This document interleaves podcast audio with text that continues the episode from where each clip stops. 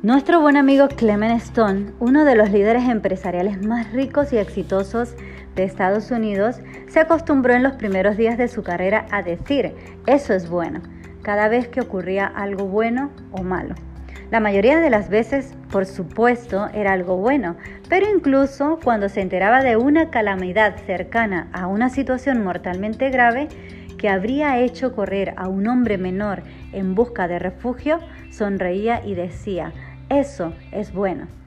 Entonces, mientras sus socios sacudían la cabeza con resignada incredulidad, él se lanzaba de cabeza al problema y encontraba lo bueno en él. Siempre había algún elemento de la situación que se podía convertir en una ventaja. Ahora bien, hay veces en que las desgracias nos caen a todos en racimos como si fuesen plátanos.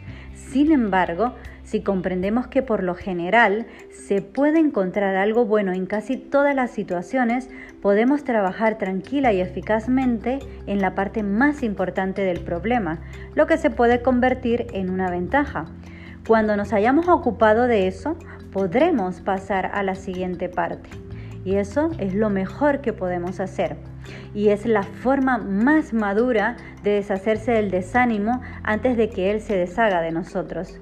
Algunas de las personas más exitosas que conozco se han visto obligadas en algún momento por un tramo de baja productividad a analizar sus métodos y el uso de su tiempo.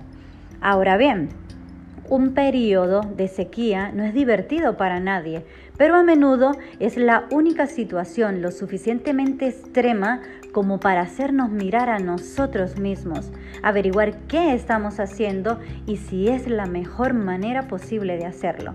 Como dijo Emerson, cuando un hombre es empujado, atormentado, derrotado, tiene la oportunidad de aprender algo. Dentro de cualquier situación desalentadora, casi siempre se esconde una oportunidad de crecimiento, madurez y éxito futuro. Hay algo bueno en ello. Lo que en este momento puede parecer el fin del mundo no parecerá tan importante dentro de 10 días o no será muy importante dentro de 10 meses.